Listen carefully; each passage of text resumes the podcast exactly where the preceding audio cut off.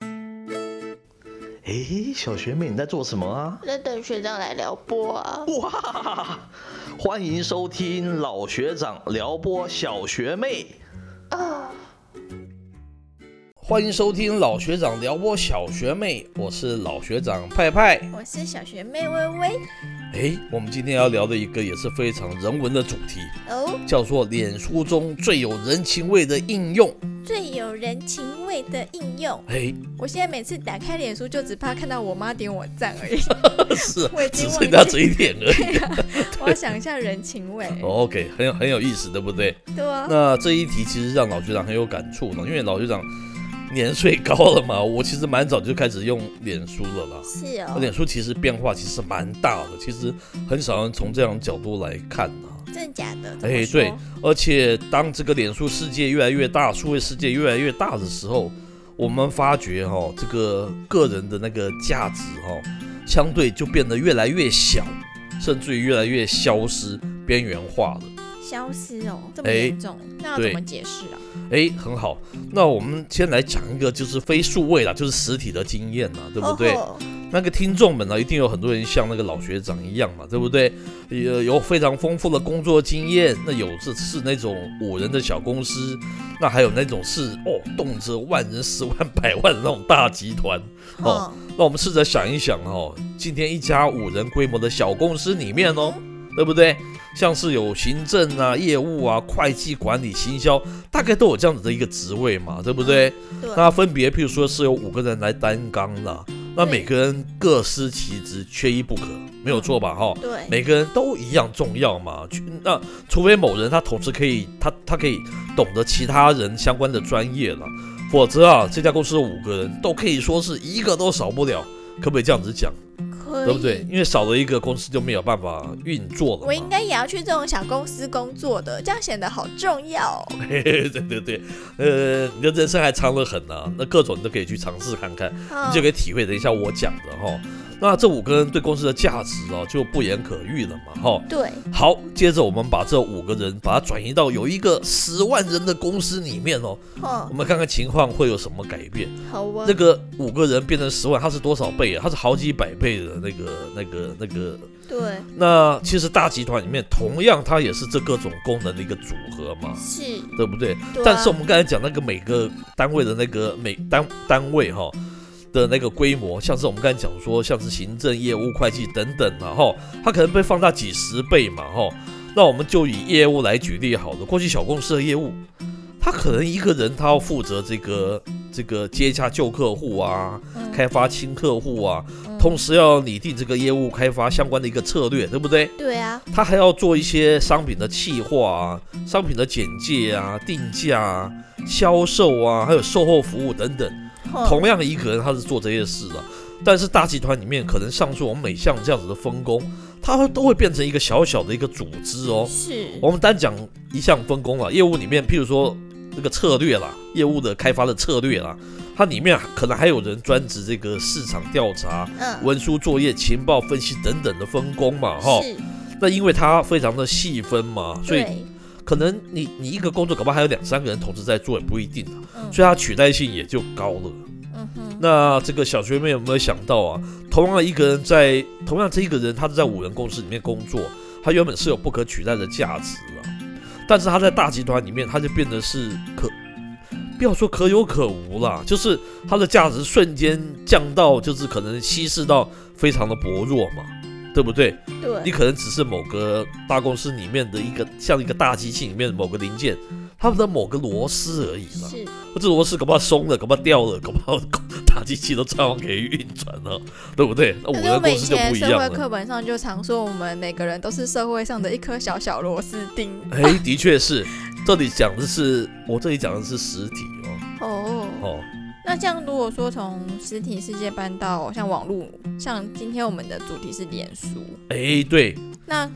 这非常好的，非常好的一个联想了，对不对？对我刚才啊讲的是实体世界是这样子的感觉，那我们来用那个数位来比来比喻一下了哈，否则你可能不了解为什么刚才老学长说个人价值在数位世界中它已经渐渐的消失了嘛哈。好啊，那这个老学长就用这个台湾的有线电视来说明好了啦哈，哦我最清楚的那个行业了。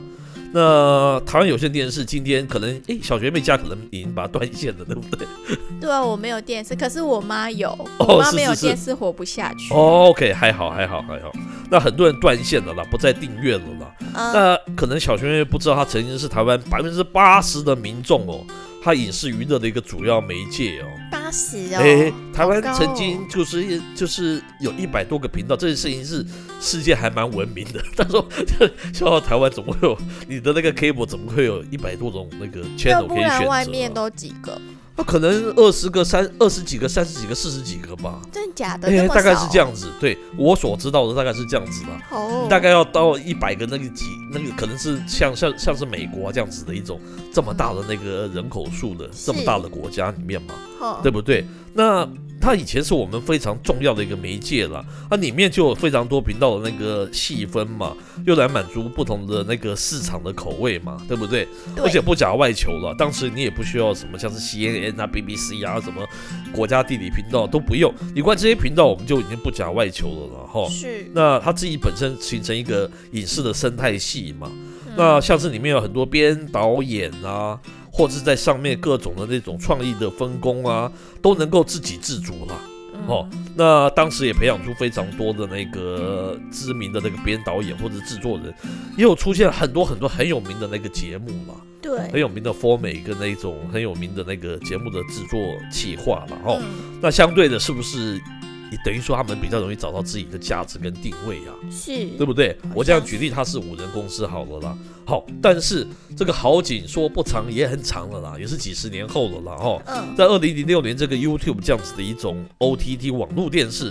从二零零六年开始就席卷全球了，当然也包括台湾啦、嗯对不对？那 OTT 的意思就是全球化了，我讲的就是数位世界的全球化的那个问题了。嗯，从此哈、台湾有线电视开始，你必须要跟这个国际市民竞争嘛。对，没有错吧？哈，那影视的广告就不断的逐年的那个流失了，造成恶性的循环了、人才也出走了、整个产业啊渐渐变得是非常凋零啊、老化啊，然后前景堪虑嘛。对，对我刚才讲到这，有线电视当时就像是一个五人公司啊，YouTube 就像是一个百万员工的这样子的集团嘛，嗯，对不对？对因为一个节目，诶，同样的一个节目在有线电视播出，还有放在 YouTube 里面，它变成是好像是那个好像是几亿条内容里面的一条了，它那个注意力嘛，关注度马上就大量的下降哦。是耶，因为其实，在有线电视播的内容，其实蛮多都可以在 YouTube 上呃找到。是是是，可是，在 YouTube 上当红的内容却不会进入有线电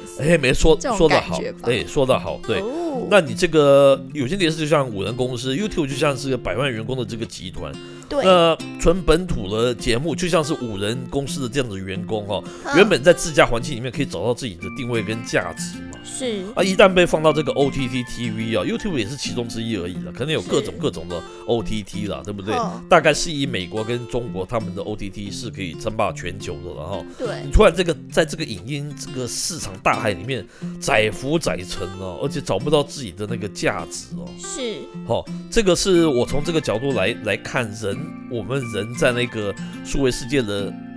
我们在实体世界的价值原本是很高的啦，在说是很高，而且容易找到自己的定位了，嗯在数位世界突然就变成是好像自己那个的定位啊，就是开始变得很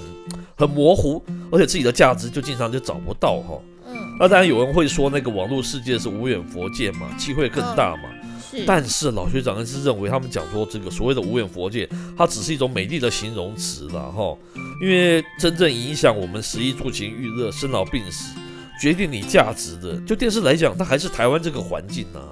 对不对？对那你今天要放到那个全世界里面，它就整个情况就改变了嘛，对不对？？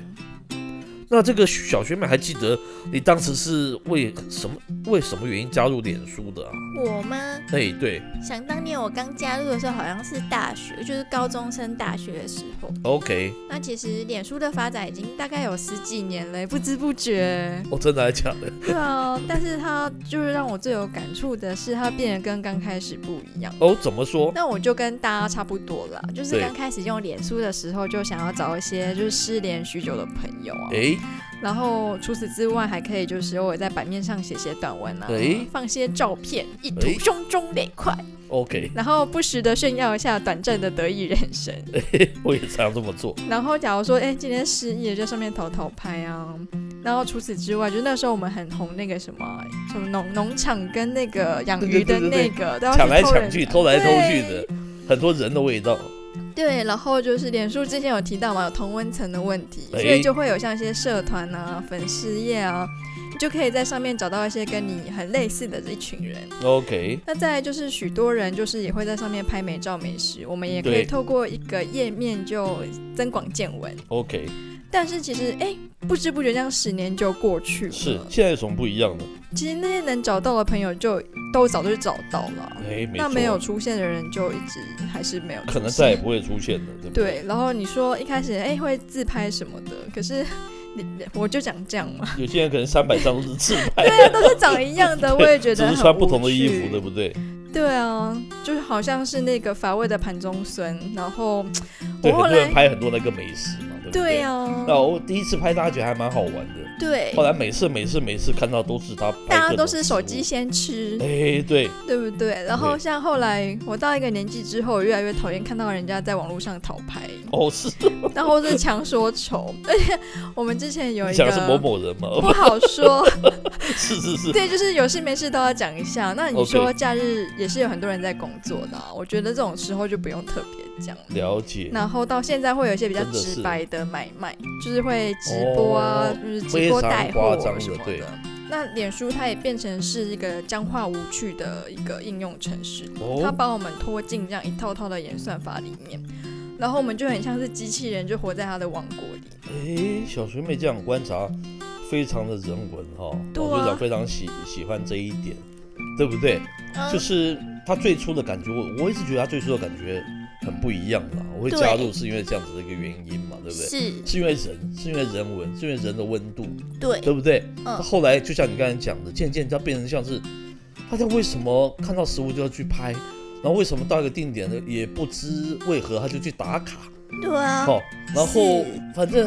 然后是然后早中晚就跟大家报告他做了什么事情，对那就啊，觉得好像蛮千篇一律的。是他。真的是跟那个机器人是越来越相近我。觉得人生中的大事很欢迎大家分享，可是有一些时候很多事就是 routine 式的哦。的你确工作不顺，我一百天以前你每天都是工作不顺，工作不顺，工作不顺，是我看了我也觉得好不顺 哦。了解了解， 对否则啊就是像上哪一集啊，就是你刚才讲的说用用那个人用假的那种鸡汤文嘛，对不对？啊，？哦，鸡感觉起来汤文都是机器人嘛，对啊，都就是很演算法，假都是机器人嘛。我还记得老学长一开始的时候，当然就是为了找到那个老朋友啊、老情人啦、哦，老情人还是你哦，关心的一些人啊，他们到底在呵呵做些什么事情？哦，我觉得那个是非常温暖、非常有人情味的。那找到老情人会脱衣试训吗？当然，当然，当这当然不会，都已经是三十年以后的事情了，哦，三都十已经年是后老肉还横秋了，三十年后还愿意拖，代 表是情真一切啊。完全没有脱完哦全还是有些人有找到了，那有些人就再也没有看到，也是的确了哦。哦，诶，那那个小学妹觉得是什么是你当初觉得最有人味的应用啊？脸书啊，演说我觉得最有人味的应用就是那个我的那一天哦。诶，怎么说？它就是有一天，脸书就突然跳出来我好几年前去砍城的照片，哦，是哦，然后那时候我是出差啊 OK 但是已经过了好几年，嗯哼，但是时过境迁，是什么原因让我去看一个跟我日常生活啊、工作氛围完全没有关系的地方，诶，有就意跳出思，了这个砍城的照片？是那我看到那个照片的时候，我就想到，就是当时那个南法的微风，它就是轻轻的吹过我的脸。然后法国的街道嘛，就是悠哉，跟是台湾、亚洲这种比较忙碌的这种步调比较不一样。诶，真的有点偷得浮生半日闲的那种是人的那种趣味哈、哦。看到那个照片，让我想到啊，原来我几几年前的那一天，在那个时空诶，吹着什么样的风，看着是什么样的景。那透过脸书的提醒，就是你也许在过去的打卡的记录里面，你也留下一些属于自己一些美好的片刻。诶，只不过你可能后来就是劳劳碌碌啊，为了生计啊，非常忙碌。是但是这个功能会不停的 remind 你说，诶，我在几年前哪一天做了什么事情。 哦，感觉起来非常的浪漫，又非常的有人文哎。这是浪漫的一面啊。可是如果是跳出前男友的照片就不好 玩，是是是，删掉。哎，那也是一种人的感觉啊。你不 是啊，我觉得都比那些机器啊、那些打卡啊、那些过度的那种自重复的那种自拍啊，哼嗯你不觉得都比那个有感觉？是诶，小学妹提出来这种照片哦，就突然跳出来那种照片，然后让你又睁开你的心眼哦，对好啊，像又找回什么样的人灵魂一样。是那我觉得这种感觉，这个我突然觉得老学长也是有的，